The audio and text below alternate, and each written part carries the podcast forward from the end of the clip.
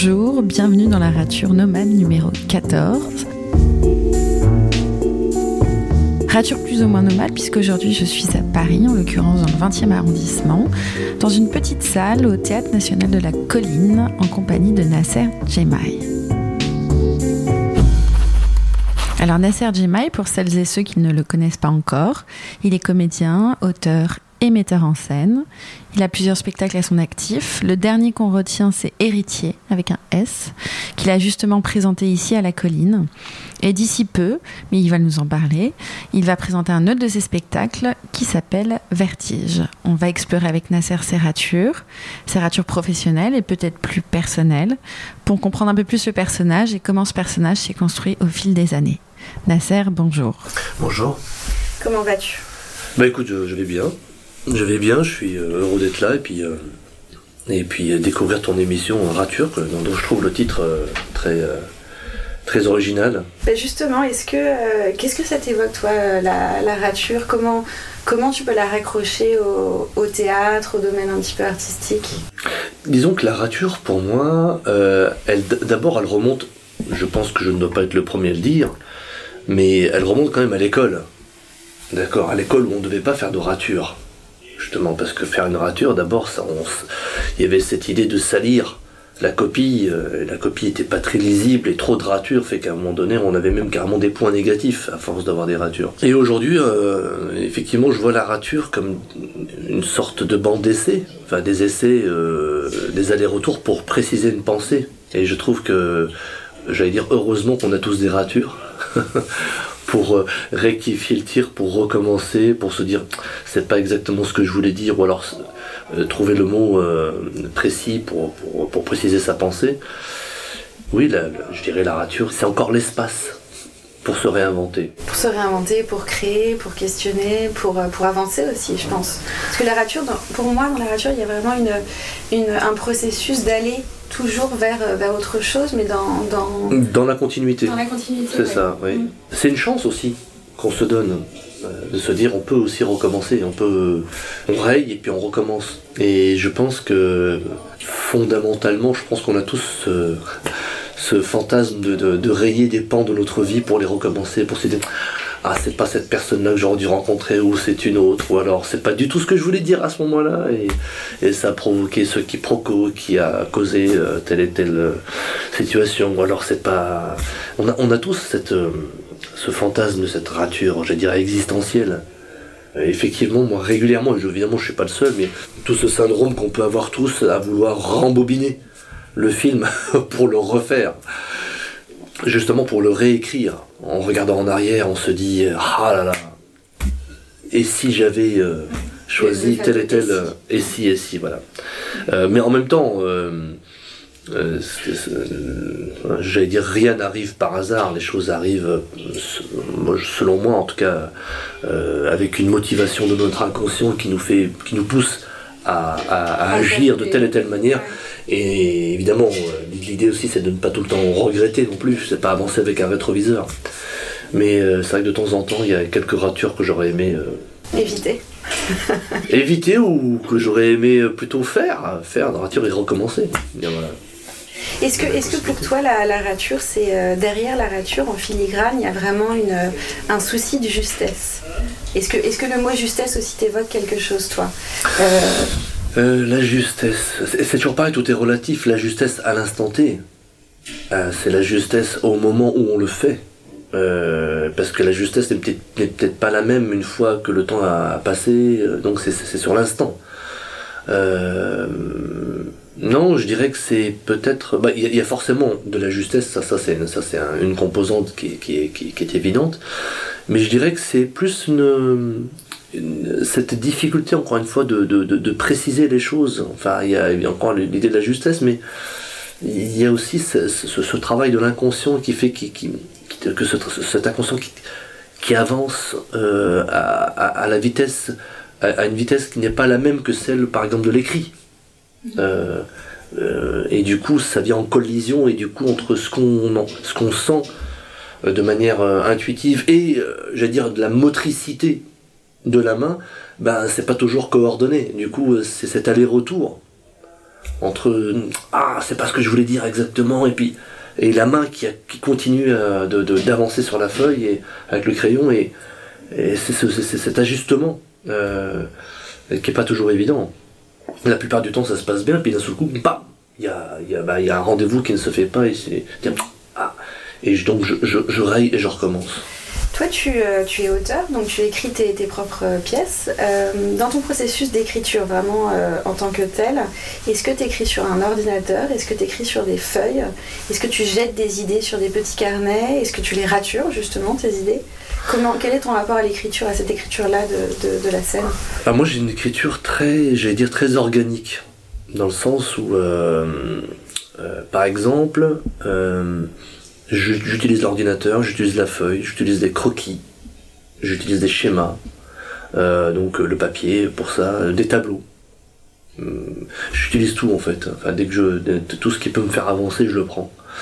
Après, tout dépend des phases d'écriture. Les premières phases du, gros œuvre, j'allais dire, de, la construction. Alors là, sur les fondations et tout ça, là, j'utilise tout. Euh, d'ailleurs, c'est ce moment-là où je commence à faire des croquis, des, où je fais avancer. Où tu dessines? Oui, je dessine, oui, parce que j'ai besoin de visualiser. Euh, et je vois la pièce, je, ne vois la pièce, je la vois pas autrement qu'un qu'un plan d'architecte, qu'un un plan d'architecture comme une espèce de de, de, de maison, de, de je sais pas, de, de bâtiment de bâtiments sur plusieurs étages. Et donc, je, j'imagine. En 3D un peu ouais, euh Oui, oui, en 3D peut-être, mais pas forcément, même en 2D, ça, va sur, en 2D sur la feuille, quoi. Ça me, ça, me suffit. C'est simplement avoir les, fondamentaux qui sont là. Et je travaille vraiment comme avec des lignes de force, de voir les forces qui s'opposent, les forces qui vont faire avancer l'histoire, euh, les, euh, les, les, les moments de respiration, les moments de, de, de, grande tension, les montées, de température. Donc c'est très physique, finalement. Et ensuite, quand j'ai quand cette. Euh, euh, enfin, je, je, sépare pas. Euh, comment dire, cette phase, cette phase-là, je ne la sépare pas de l'autre parce que l'autre, quand, je dis l'autre, c'est-à-dire tout ce qui est, je dire, les dialogues, les, la, poésie que je pourrais y, mettre, tout, tout, tout enfin, la, pensée des personnages, etc. etc. Mais c'est vraiment ces allers-retours que je fais, où j'ai besoin de, savoir où je vais avec des, euh, avec des, avec des plans, des plans qui, qui évoluent en permanence. Hein. C'est pas une fois que le plan est posé, euh, je ne me dis pas voilà c'est fini c'est comme ça que ça va se faire. C'est que ce plan là va forcément bouger euh, notamment plutôt au milieu la fin etc et, une fois que j'aurai trouvé la fin ça va en, même temps modifier le début. Mais en tout cas, pour moi, ça me donne une feuille de route euh, très précise. Et ça te rassure aussi peut-être dans ton, dans ton processus de création d'avoir tout ça. Mhm. C'est comme si tu posais des piliers qui te permettent de te dire ok ma créativité elle est là-dedans. Oui c'est mon cadre. Ouais, mais j'ai besoin de ça parce que souvent en fait la je me suis rendu compte que la difficulté d'écrire c'est pas tant... Euh, euh, la difficulté d'écrire c'est surtout quand on est dans, dans une phase... Dans une quand je suis en tout cas dans une phase où je ne sais pas ce que, j'ai, ce que je dois dire. Tu sais pas? Ça m'arrive. Je sais que je dois résoudre cette scène, mais je sais pas ce qui va se dire exactement dans cette scène. Et en fait, c'est là que, enfin, évidemment, c'est en travaillant que le, que le, que le processus commence à se, à se, mettre en place et que la précision de la pensée euh, arrive avec. Mais, mais une fois que la, la pensée est claire et que le schéma est clair, en général, c'est plié. Ça se déroule, ça C'est plié en, une, en deux heures. En deux heures, la, le tableau est terminé, à mon avis. Après, après, après, je vais le retravailler, mais en gros, je, je, vais le. ouais, je, vais le terminer assez, rapidement. Après, c'est quand, à l'intérieur, je me dis Oula, mais. En fait, je sais pas ce que je veux dire exactement. Je, sais que je dois aller dans, ce sens-là, mais je sais pas ce que je dois dire. Et du coup, ça tourne en rond, ça tourne parce que j'arrive pas à préciser la pensée. À quel moment, quand tu quand écris des pièces, tu estimes que tu dois arrêter de raturer la pièce et qu'elle est donc finie? Alors ça c'est un, une question qui est très compliquée parce que bah, d'abord il y a le rendez-vous avec les acteurs, il y a le rendez-vous avec le plateau, a le rendez-vous euh, souvent avec certains lecteurs de confiance avec, avec qui je, je, corresponds et, dont je reçois les, retours, les commentaires. Mais à un moment donné, comme tout à l'heure je parlais de ligne de force, je suis un équilibre de force. Je me dis, tiens, à chaque fois, je me dis, c'est rond. Tout ça, c'est sphérique. Et, la, et cette rondeur est homogène. Il n'y a pas de. Il y a quelque chose qui est vraiment. C'est un sentiment qui est très, très, très apaisant d'ailleurs, mais ça arrive très, très tard. Des fois, parfois, bon, évidemment, il y a le début des répétitions, etc., mais ensuite, il y a après, il y a une, encore une autre écriture qui est celle du plateau. oui, c'est ce que j'allais te dire. Il y a, l'écriture du plateau où tu refais évoluer encore euh, ton, le texte, j'imagine, et la, mise en scène. Euh. Oui, je fais. Euh, alors, le texte, la mise en scène, c'est encore deux choses différentes, mais effectivement, il y a des choses qui vont être prises en charge, à la fois par la présence des acteurs, parfois la vidéo, parfois ce que raconte la scénographie, parfois ce que raconte le son, parfois ce que raconte le costume, un accessoire, et donc forcément je n'ai pas besoin de le dire dans mon texte, donc je, là pour le coup je raille, c'est des ratures, là, je, là c'est c'est de la, c'est du, je gomme là pour le coup. Euh, mais là on parle de deux choses différentes, il y a la représentation devant le public et il y a le texte autonome. Et là par contre lui, euh, une fois qu'il est publié, je le touche plus évidemment parce qu'il est publié en plus. Mais euh, c'est vrai que l'idéal ce serait peut-être de publier après la représentation pour moi pour vraiment donner quelque chose de très de plus comment dire le, le, plus proche j'allais dire de, de, la de la du rythme. du rythme que j'ai que j'ai enfin trouvé sur sur scène parce que ce n'est pas le même rythme que qu'à la, la, lecture. Hmm.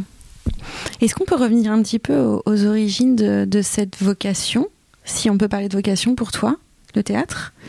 Euh, est-ce que ça a été quelque chose d'évident pour toi, qui s'est dessiné très jeune, ou est-ce que justement il y a eu un parcours juché de d'expériences qui n'avaient rien à voir, de, euh, de tâtonnements, de alors, mon histoire, euh, ma façon d'arriver à l'écriture, là, pour moi, elle est, très très singulière. Enfin, je sais pas, en tout cas, mais je suis pas du tout, je n'ai pas du tout, comment dire, le profil de de, l'artiste qui aurait toujours aimé écrire jeune, qui écrivait, euh, qui écrivait euh, quand, il était euh, enfant, ado, machin. C'est pas du tout ça. Pour moi, c'est d'abord, je, viens d'une famille où on n'avait pas de livres à la maison, vraiment pas du tout. parce que mes parents ne venaient pas, n'avaient pas eu cette chance d'aller à l'école déjà d'une part. donc les livres pour moi c'était surtout l'école et, pas forcément un super rapport hmm. non plus avec l'école et avec les livres du coup malheureusement. Euh, le goût euh, que j'ai eu à, de l'écriture c'est surtout ce qui m'a été transmis par mes parents euh, de manière orale. Cette tradition orale des contes. De l'histoire. De l'histoire et de façon comment on raconte une histoire. Puis je crois que et puis ce, ce rapport encore une fois à l'oralité qui qui pour moi rejoint mon métier d'acteur parce que le métier d'acteur pour moi c'est l'art de l'oralité. Euh, et euh, l'art de raconter des histoires aussi. Oui, mais surtout, surtout l'art de raconter des histoires c'est une chose, mais ensuite il y a l'art de faire sonner un texte comme un musicien. Pour ça, je me, après ma formation en Angleterre, je me souviens un, de mes maîtres sur à Birmingham me disait Shakespeare, c'est un texte qu'on doit faire sonner. Il n'est pas fait pour être lu. Et il a raison, parce qu'en fait, le théâtre non plus n'est pas fait pour, n'est pas fait pour être lu. Euh, le théâtre est fait pour être joué. Il est fait pour être sonné. Il doit sonner. Mm. Il, doit, sonner à travers des instruments. Et ces instruments, c'est des acteurs. Pour ça, il faut bien choisir ces instruments de musique, parce que ce sont des, pour moi, ce sont des, ce sont des. Quand on choisit un acteur, c'est pas, c'est vraiment, vraiment pas un hasard c'est comme qu'on voilà c'est la manière c'est la personne qui va, faire, qui va faire sonner le texte mais avec son corps avec sa voix. Du coup ce goût pour l'oralité était déjà très très présent chez moi et c'est la raison pour laquelle avant d'arriver au théâtre j'avais un goût très prononcé pour la musique pour le coup. Mais pareil je savais pas lire la musique je joue pas d'instrument mais par contre j'avais une quel genre de, musique te, parlait? Oh, j'étais, j'étais, j'étais, j'étais un grand. Enfin, je suis toujours un grand fan de, de, de, de rock, de blues, de rhythm and blues, de soul et puis euh, et puis ensuite la, toute la pardon toute la la, funk la funk des années 60 euh, 70 euh, la black exploitation tout je suis vraiment vraiment j'adore vraiment ça la, la, manière dont ça dans ça swing dans ça pulse et, le rythme en fait. le rythme oui le rythme et ça commence à tomber à chaque fois ça ça sonne tellement juste. Et dans le théâtre, il y a, y a, y a beaucoup ça. Pour moi, c'est ça. Pour moi, le théâtre, c'est ça. C'est une histoire de rythme. De, rythme, de son et de notes. le note, la note, le son, le rythme, c'est ça en fait. Pour moi, c'est quand on, on paye son billet et qu'on s'assoit dans la salle, on n'est pas là pour juste pour entendre une, une- pour faire un voyage, à dire juste intellectuel. Pour moi, c'est un voyage sensoriel. C'est sensoriel, c'est-à-dire en fait, il va y avoir à la fois le, niveau intellect, mais il va y- avoir tout, tout, tout- toute la dimension, euh, j'allais dire, euh, inconsciente liée à, aux, odeurs de la salle, euh, à l'énergie que dégagent les acteurs, à, ce que va provoquer l'arrivée de la musique, à ce que va, etc., etc. Donc, et moi, je suis très très très sensible à ça. Pour ça que tout à l'heure quand je parlais de, de- d'écriture organique, c'est vraiment tout est lié pour moi. Ensuite, vraiment l'écriture quand je suis vraiment quand j'ai commencé vraiment à écrire, c'est vraiment né d'un ras-le-bol. Un ras-le-bol pour deux raisons. La première, c'est que je me retrouvais devant un paysage littéraire qui ne me correspondait pas du tout. Je ne comprenais pas ce que je jouais en tant qu'acteur. Enfin, si je comprenais, mais je- ça ne m'intéressait pas. Tu parles de qui, euh, par exemple, comme auteur ou autrice euh? Non, enfin, j'ai pas envie de citer comme de, de noms, mais, mais c'est simplement pas- des atmosphères en fait. Mm. Euh, après, c'est par ailleurs, les, les auteurs que j'ai joués, ils, sont, ils sont super, hein, mais ça ne me parle pas, c'est tout. Ça ne me parle pas. Enfin, en tout cas, à l'époque, ça ne me parlait pas, mais ça, voilà. Donc ça, c'est une chose. Et la deuxième chose, c'est le monde, le monde qui s'écrit devant moi, avec le, le 11 septembre 2001. Pour moi, qui était un, un- un- un vrai basculement où on est, on est passé dans une nouvelle ère. D'ailleurs, c'est pas pour rien que 64% aujourd'hui des textes qui sont écrits sont écrits après 2001, par exemple. C'est pas un hasard. C'est qu'il y a vraiment là, il y a, une- il y a- il y a une prise de conscience, enfin, je pense. Hein. Euh, D'une nécessité de. Ouais, une nécessité de raconter ouais. le monde, un monde qui, qui, qui a, qui a vraiment qui a basculé. Qui a, qui a basculé dans, dans, un, dans, un, ouais, dans, une, dans, dans une nouvelle polarité. euh, euh, enfin, pour moi, c'était euh, jusqu'à présent, c'était le, bloc Est-Ouest entre la Russie et, le- et les États-Unis. Et maintenant, c'est tout ce qui se passe au Moyen-Orient. Et, même si le, bloc, même si la guerre froide existe toujours, mais ce qui se joue dans le, théâtre du, conflit, ce qui se joue au Moyen-Orient, a un impact en Europe et en particulier sur la communauté musulmane en Europe et en France. Mais c'est n'importe quoi, c'est hallucinant. Puis on n'arrête pas de monter en grade en plus, hein, de d'année en année. Et, euh, et ça, ça m'a ça m'a vraiment donné envie de, de, de, de prendre le, le, La plume. la plume et, euh, et essayer de, de faire de moins de ratures possible. Je sais pas. Et donc c'était tout nouveau pour toi ce rapport à l'écriture? C'était pas. En fait, c'est ça a été euh, nécessaire à un moment donné dans ta vie, mais c'était pas instinctif de prendre la plume. euh, Non, je pense que je, pense que c'était instinctif, mais je pense, je, j'avais pas assez confiance en moi. Je pense qu'il y avait quelque chose de très très. euh, j'avais déjà ça, je le sens, je sentais que j'avais déjà ça, pour le, goût de raconter des, histoires, je, je, l'avais. Mais après, c'est la légitimité qu'on se donne. Je dis mais n'importe quoi, mais je peux commencer à écrire. Enfin, des pièces de théâtre, c'est fait pour les, fait pour les gens super intelligents, quoi. C'est fait pour les gens euh, qui ont fait l'université et tout, quoi. C'est, des gens, c'est des grands professeurs qui écrivent des, euh, des pièces de théâtre. Et Dieu merci, le théâtre a tout, tout, complètement tout renversé. Je me suis rendu compte en fait que ce qui fonctionne sur un plateau de théâtre, c'est tout sauf l'intellect. C'est tout sauf l'un. On peut, on, on peut réfléchir avant, on peut réfléchir après, mais jamais pendant. Et ça, pour moi, ça a été une, vraie révélation. Et on se rend compte euh, que ce qui se joue sur un plateau de théâtre, c'est, c'est complètement organique. C'est organique, évidemment, que ça, ça passe par des filtres intellectuels, des filtres de conscience. On conscientise le propos, on le précise, mais à un moment donné, il devient organique. Il faut qu'il vive, il faut qu'il sonne.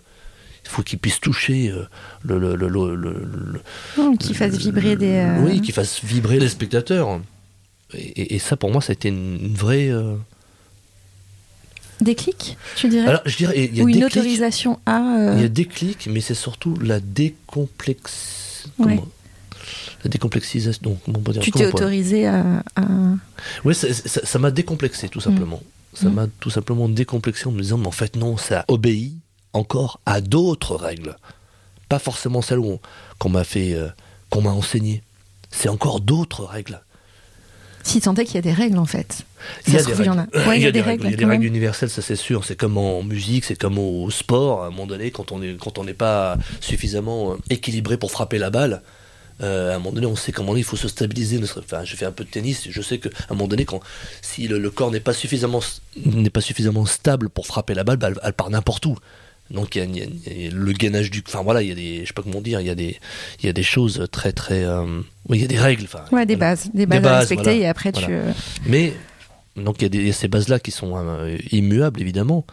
Et puis voilà, non, ça m'a, permis en tout cas de, de me dire, non non, tu, tu es, tu, es, tu es tout, tout à fait capable de, de le faire, alors, alors fais-le.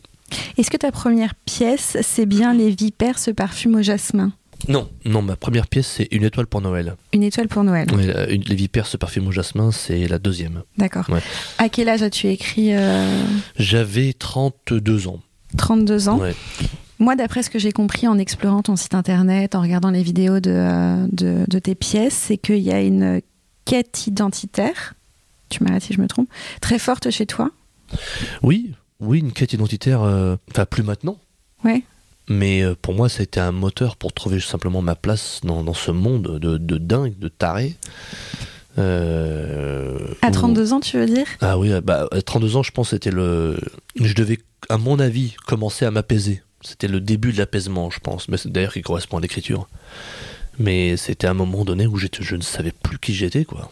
J'avais vraiment du mal à trouver ma place, à savoir ce que je oui, c'est cette manière, comment on se construit, le, regard de l'autre, la légitimité d'être à, cette place-là, le, fait d'être accepté ou pas, le fait d'être aimé, etc., etc. C'était cette quête identitaire, mais pour moi, elle est très très large. C'est pas simplement juste euh, savoir qu'elle ne. C'est vraiment cette cette notion de voilà savoir qu'est-ce qui me compose, de quoi je suis composé finalement et qu'il y avait une, toute une partie, notamment la partie de, mes parents qui venaient d'Algérie, euh, qui, qui, avait tendance à me, à me complexer, à, me poser des problèmes euh, avec mon prénom, etc. Et, et donc euh, forcément... Le fameux Noël. Le fameux Noël, le fameux Nabil, le, fameux Nabil, qui devait Noël. Et, et, petit à petit, je me suis rendu compte que non, en fait, il n'y avait pas à choisir. Il y avait à accepter les deux. Ou même les trois, ou même les quatre, ou même les dix que c'est tout ça, c'était des, c'était des additions. Contrairement à ce qu'on me demandait euh, Pas inconsciemment. Des ouais.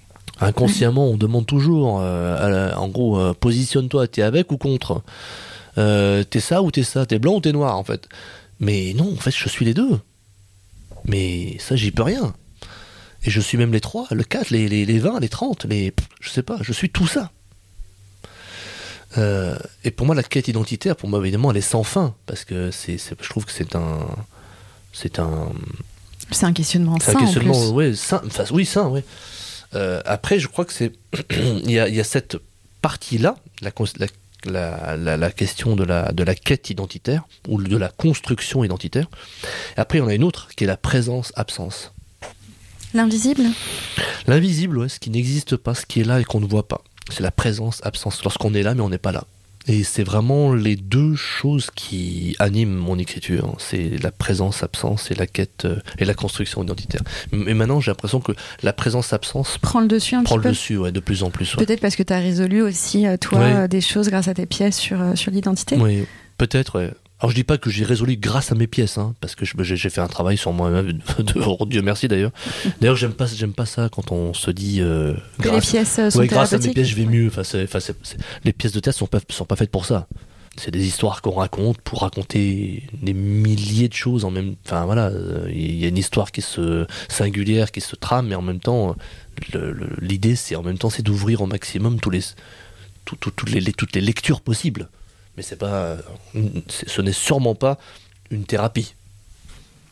Entre euh, Une étoile pour Noël et Héritier, ta dernière pièce, je crois qu'Une étoile pour Noël, tu l'as joué au Lucernaire et tu étais, c'était un seul en scène, donc c'était toi qui jouais euh, Noël et plusieurs euh, Nabil pardon et plusieurs personnages. Qu'est-ce qui s'est passé pendant tout ce temps, donc tout ce processus d'écriture, de réécriture, de recréation, création, etc., comme, euh, comme ajustement, justement, comme, euh, comme rature, euh, entre toi, seul en scène, et aujourd'hui héritier où tu n'es pas du tout sur scène, hein, tu, tu, tu, écris et tu mets en scène. Quelle marge de, manœuvre, d'ajustement, de requestionnement t'as as... Bah, disons que une étoile pour je l'ai créée à la Maison des Métallos je peux, tu, tu, vois aussi la rue Jean-Pierre Timbaud, je l'ai créé en 2005 là-bas. Euh, c'est grâce à ce spectacle ensuite que j'ai eu tout mon, j'ai tout, tout, mon, tout mon soutien au niveau dans, dans, dans, dans la profession. Euh, T'avais ta compagnie déjà J'avais créé à ce moment-là. Ouais, Et disons que la particularité de ce solo, c'est que tous les archétypes qu'on va retrouver plus tard, dans les 15 ans qui vont suivre, sont tous là. Sont tous là. Donc tu as posé les bases de quelque chose. je ne savais pas. Hein. Non, tu savais pas. Je savais pas, mais en tout cas, Nabil, euh, on va le retrouver euh, chez, dans, Nadir, euh, dans Vertige, on va le retrouver dans Julie, dans Les Héritiers. le père de Nabil dans Une étoile pour Noël, on va le retrouver dans Invisible, on va le retrouver dans Vertige. la mère, on va, on va la retrouver dans La vie perce parfume au jasmin, et puis on la retrouve dans Vertige, euh, la grand-mère dans Une étoile pour Noël, on la retrouve dans Les Héritiers, etc., etc., etc., etc. Le, Tony dans Une étoile pour Noël, on le retrouve dans euh, Frankie, euh, Les vipères se parfument au jasmin, et Jimmy dans Les Héritiers, etc., etc. Et c'est vraiment des ramifications pour moi, mais sans m'en rendre compte, en fait, c'est je, mes personnages, je les connais tellement bien, c'est tellement mes enfants, je peux, je peux en parler. J'allais dire, c'est comme une famille, ouais. Ouais, c'est ma, famille, mais je les connais tellement par cœur, tellement, tellement par cœur qu'ensuite je peux les décliner. Je peux les faire plus grands, plus petits, plus vieux, plus jeunes. Je peux les faire, euh, je sais pas, avec, euh, je peux leur euh, je, peux leur euh, les faire changer de langage, je peux les etc etc. Ils peuvent être, ils peuvent euh, changer de, de, de, niveau de classe sociale, etc etc. Du coup, tout, tout ce cheminement, tout, évidemment toutes ces ratures, j'allais dire, euh, la, le, la, le gros changement, c'est qu'ensuite j'ai quitté la scène en tant qu'acteur. Quand est-ce que tu as commencé à la quitter Ou quand est-ce que je t'ai dit Sur Invisible Invisible en 2010. Donc j'ai commencé à répéter en 2010. Le, le spectacle est sorti en 2011. Euh, Qu'est-ce qui s'est passé pour que tu... Eh, j'ai vraiment eu besoin de sortir de la lumière. Je ne voulais, je voulais disparaître. Je voulais être présent et absent. Là, pour le coup, je ne voulais plus être sous les feux du project, des projecteurs. Et, euh, et, là, pour le coup, j'ai j'ai l'impression que j'avais clos quelque chose avec les deux solos, une étoile pour Noël et, euh, et, les vipères se parfument au jasmin. Et, et, à partir de là, je me suis dit, si je veux passer à un niveau supérieur, pour pouvoir me développer, il faut que je quitte la scène et que je laisse les autres jouer pour pouvoir euh, euh, progresser dans l'écriture et dans la mise en scène. Sinon, je vais, bah, je vais faire que du solo, quoi. Et ça, tu, tu considères ça comme une rature Le fait d'avoir quitté la scène une rature nécessaire pour justement euh, enrichir ton un réajustement ouais ouais un réajustement parce que c'était pas du tout du tout ce qui était prévu au départ hein. au départ je me voyais jouer pour d'autres metteurs en scène faire du cinéma la télévision devenir star Hollywood, quoi. Normal, comme tous les acteurs. tous les acteurs rêvent de devenir star Hollywood. Et euh, Mais qu'est-ce qui s'est passé alors pour que tu, tu deviennes pas star Hollywood, mais metteur en scène et auteur à la colline? Parce qu'en fait, je me suis rendu compte que d'abord, je ne serais jamais star Hollywood. Ça, c'était une première euh, une première euh, évidence qui m'est qui m'est arrivée en pleine figure. Euh, et puis surtout, je me suis rendu compte surtout que la, plus grande part de liberté que je pouvais avoir, et dans la création et dans l'imaginaire, allait être de réinventer et d'inventer des histoires. Et que là, le champ était absolument ouvert. Euh, de, le champ des possibles était quasiment infini. Tandis que l'autre option m'enfermait dans le désir des autres. Est-ce que tu dirais qu'en étant euh, auteur et metteur en scène, le champ des possibles est doublement ouvert le fait d'écrire et de mettre en scène, c'est euh, pour toi une double liberté ou quelque part, ça aussi, ça peut avoir ses limites à un moment donné euh, Comment dire? Aucun système ne comporte que des avantages ou que des inconvénients. Aucun. Euh, dès qu'on a un avantage quelque part, il y a toujours le pendant inverse.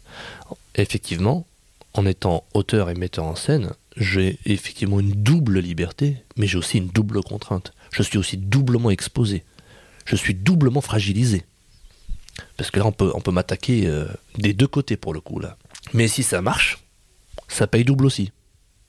Donc voilà, c'est vraiment qui tout. Enfin, euh, tu, vois la situation, elle n'est pas, pas juste. Euh, je, ne vois pas ça comme une liberté absolue, mais je vois ça comme une nécessité, dans le sens où même si j'écris mes propres textes, première chose, et que même si le texte est très bon, qui va le monter? Ah ouais, qui va le monter? Avec quand on voit la, profusion des textes qui existent et, euh, et déjà pour qu'il puisse simplement pour qu'il puisse exister, bah je remonte mes manches et j'y vais. Simplement déjà pour le faire exister. Et, doit, et, il doit exister maintenant. Il doit, doit pas exister dans dix ans, parce que sinon la pièce n'a plus aucun intérêt. Elle, va être recouverte par d'autres pièces, etc. Donc cette immédiateté, effectivement, de pouvoir écrire tout de suite, mettre en scène, effectivement, déjà, en, dehors, de, en dehors de, la, de la question de la liberté, de la double liberté, j'allais dire, c'est simplement le fait de pouvoir euh, immédiatement euh, donner un corps, donner un corps, à, une, existence, une existence à, quelque chose qui risque de rester dans le placard. Et surtout aussi, je pense quand même donner le corps que tu veux bien lui donner, parce que ton écriture, comme tu dis, elle est organique. Et euh, si tu la confies dans les mains de, quelqu'un d'autre, ça peut être euh, interprété autrement et pas forcément comme toi tu l'imaginais. Oui, Bien sûr, bien sûr. Ça, ça... Mais après, je sais pas, peut-être que ce serait formidable aussi, mais euh, vraiment, comme en plus je suis acteur, euh, je, je, vois exactement ce que enfin, toutes les énergies que je mets à l'intérieur, je, je, ce serait vraiment compliqué de donner ça à quelqu'un d'autre. Après, euh, quand la pièce existe et qu'elle est montée euh, par des troupes professionnelles ou par des amateurs, d'ailleurs, je suis très très surpris de certains traitements. Je me dis waouh, j'ai pas vu ça comme ça, c'est super. Mais régulièrement, je me dis euh, il y, a des clés qui, manquent. Et est-ce que inversement, tu te sentirais de mettre en scène des textes que tu n'as pas écrits, des textes qui te bouleversent et où tu te dirais bah tiens ça typiquement, ce n'est pas de moi, mais, euh, mais je, je, me vois le mettre en scène. Oui, ça beaucoup plus par contre. Ça, effectivement, je, je, je, il y, a certains textes, notamment des, ça, fait longtemps que, que j'aimerais monter, quand j'aimerais monter un ou des classiques, parce que je, régulièrement, je vais en voir et je me dis, ah, si je m'emparais de ça, je ferais pas du tout, du tout ça, quoi. Je, je, je, je pense notamment aux pièces de Shakespeare, des pièces de, où je me dis, il y, y, a des enjeux, mais tellement dingues à l'intérieur. Ça donne vraiment envie de les, prendre euh, en charge. Les pièces de Coltès, les pièces de. Euh, ouais, il y a. ouais, en, tout, cas, m'emparer d'un texte euh, qui n'est pas le mien, je trouve ça plus facile, en tout cas. Ou des adaptations de romans. Quand je suis allée sur ton site, encore une fois, euh, et que j'ai vu euh, le nom des comédiens, comédiennes, de toutes les équipes qui t'entourent dans donc, compagnie éponyme, hein, je précise pour euh, l'auditeur et l'auditrice, j'ai eu l'impression d'une grande famille avec vraiment des récurrences de, de personnes. pour chacune de tes pièces, une grande fidélité à tes acteurs, tes actrices, et notamment ta scénographe qui, je crois, te suit depuis le début. Non, non, non, ma scénographe Alice Duchange, on, bah, on, on travaille ensemble depuis 2017. On a fait deux spectacles ensemble. Euh, elle, a fait euh, Vertige et Héritier. D'accord. Et avant, c'était une autre. Euh, et avant, c'était c'était un autre qui s'appelait Michel Geldry. D'accord. Tout à l'heure, tu parlais de l'importance de bien choisir ses acteurs et ses actrices parce que c'est eux qui incarnent la, parole. comment tu l'as construite ta, ta compagnie? Comment tu as trouvé ces personnes qui t'entourent peut-être au quotidien ou que tu fais monter sur scène euh, Et est-ce qu'il y a eu des ratures dans ces choix?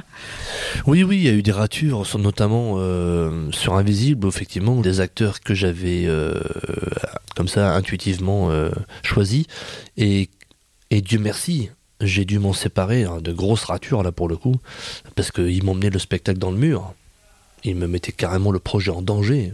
Faut savoir, faut savoir qu'un projet c'est trois ans trois années entre l'écriture, la mise en scène, le, montage de production, le casting, etc. C'est trois années pour, pour pouvoir le monter. Donc, euh, et tout ça peut partir en fumée en, en un claquement de doigts. Si on n'a pas les bons artisans.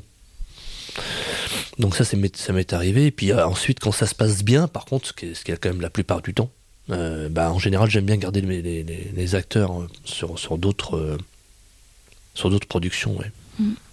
Est-ce que tu peux nous euh, parler de ton arrivée à la colline? Euh, Comment ça s'est fait cette rencontre? Euh, Pourquoi la colline? Est-ce qu'on est venu te chercher? Est-ce que c'était un théâtre que toi tu convoitais?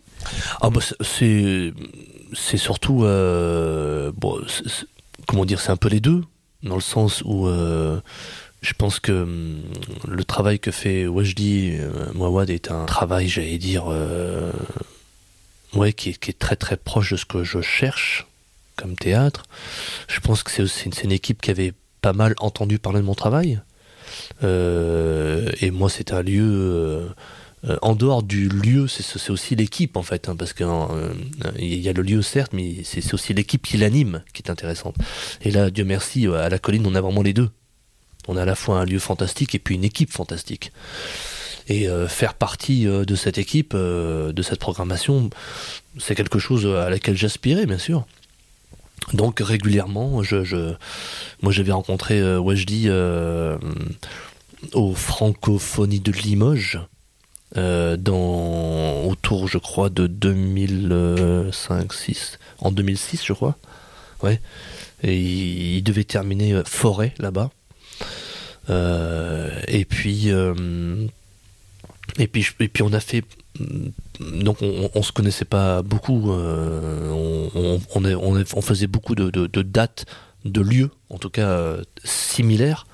Et forcément, les gens qui nous entouraient, et lui et moi, en fait, parlaient de nous. Euh, et de fil en aiguille, un jour on s'est on s'est rencontrés et puis et quand il a pris la direction de la colline, là on s'est rencontrés et puis on s'est dit ben ce serait bien de faire quelque chose ensemble. Et du coup on a je lui ai proposé de faire héritier à ce moment-là. Quand tu dis faire héritier, juste pour préciser euh, pour les, auditeurs et auditrices, c'est euh, tu, tu, le, tu montes la pièce dans un espace de la colline, c'est ça ce que tu veux dire quand, tu dis faire héritier quand on, dit on va faire héritier, ça veut dire, euh, ça veut dire qu'on va le construire ensemble. Dans le sens où moi je vais apporter l'écriture, je vais apporter la mise en scène et lui va apporter les moyens de production, il va apporter l'espace, il va apporter etc. Tout ça se fait aussi avec la MC2 à Grenoble, la Maison de la Culture de Grenoble, où je suis artiste associé.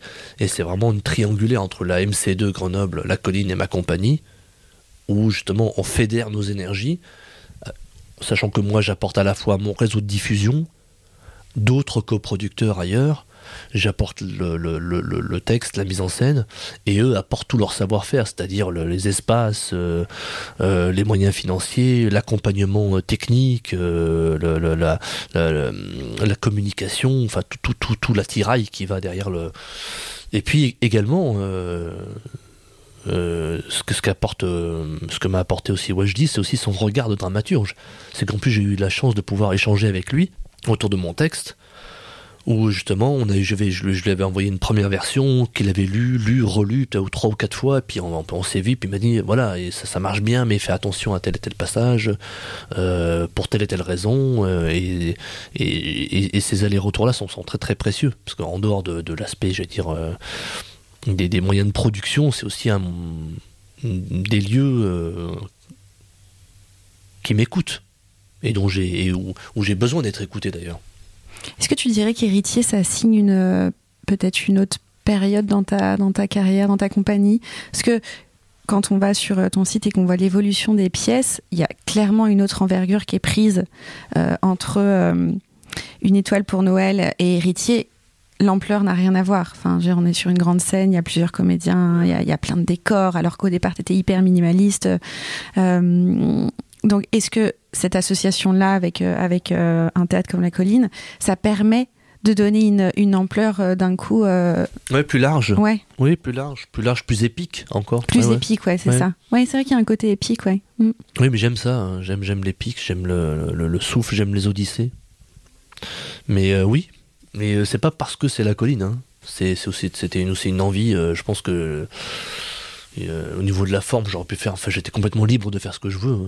Simplement là, j'avais la chance, euh, j'allais dire, de, de, enfin comment dire, comme héritier, ça se passe dans une grande maison bourgeoise immense, donc déjà il faut, déjà la, la, la, matérialiser quoi. Après, euh, voilà, c'est c'est une évolution, mais ensuite je, oui, le, le, clairement une autre esthétique, oui. Mais après, c'est des allers-retours que je pense que je vais faire dans les années à venir. Je pense que je vais, je vais revenir vers des choses plus minimalistes pour repartir vers des choses plus, plus, plus importantes. Ouais. Juste pour finir, en préambule, tu m'as dit que Vertige allait se jouer à la colline. Donc Vertige, c'est une création que tu n'as Alors ça va pas se jouer, ça va se terminer là. se terminer. Ouais, ça va se D'accord. terminer. en fait, ça a démarré euh, le 29 janvier déjà. Ok. Héritier s'est joué du 9 janvier Au 22. ju- au 22 Ouais. Euh, janvier. Et ensuite, Vertige est arrivé derrière du 29 euh, janvier au 8 février. Donc ça, ça- ça se termine demain. Ok. Et ça, ça a été euh, repensé aussi pour la colline ou, ou Oui. tu Ouais. Oui, ça a été repensé pour la colline. Ouais, ouais, ça a été, euh, je me suis dit, euh, ok, on fait héritier, mais on amène aussi Vertige ici. Et du coup, on a eu la chance, au mois de janvier, de faire un truc qui est très rare, c'est-à-dire présenter Invisible à la MC93, Ouais. Héritier à la colline et Vertige à la colline. Du coup, on avait vraiment trois, Un beau, un beau triptyque. ouais. un beau triptyque. Ouais. Alors, j'ai l'habitude de finir les ratures par euh, une question, euh, pour le coup, récurrente. Euh, Est-ce que tu as une citation, un mot, une phrase de quelqu'un qui te qui t'inspire un peu ton, ton moteur quotidien, ton, ton, ton, ton énergie à toi Et euh, il y a pas mal de citations sur ton, sur ton site, pour le coup. Euh, Bah, celle de Mahmoud Darwish. hein. L'identité n'est pas un héritage. Elle se construit, elle nous construit. Et j'essaie d'élever euh, cet espoir comme on élève un enfant pour faire en sorte que je sois ce que je, ce que je suis et non pas ce que les autres veulent que je sois. Un truc comme ça.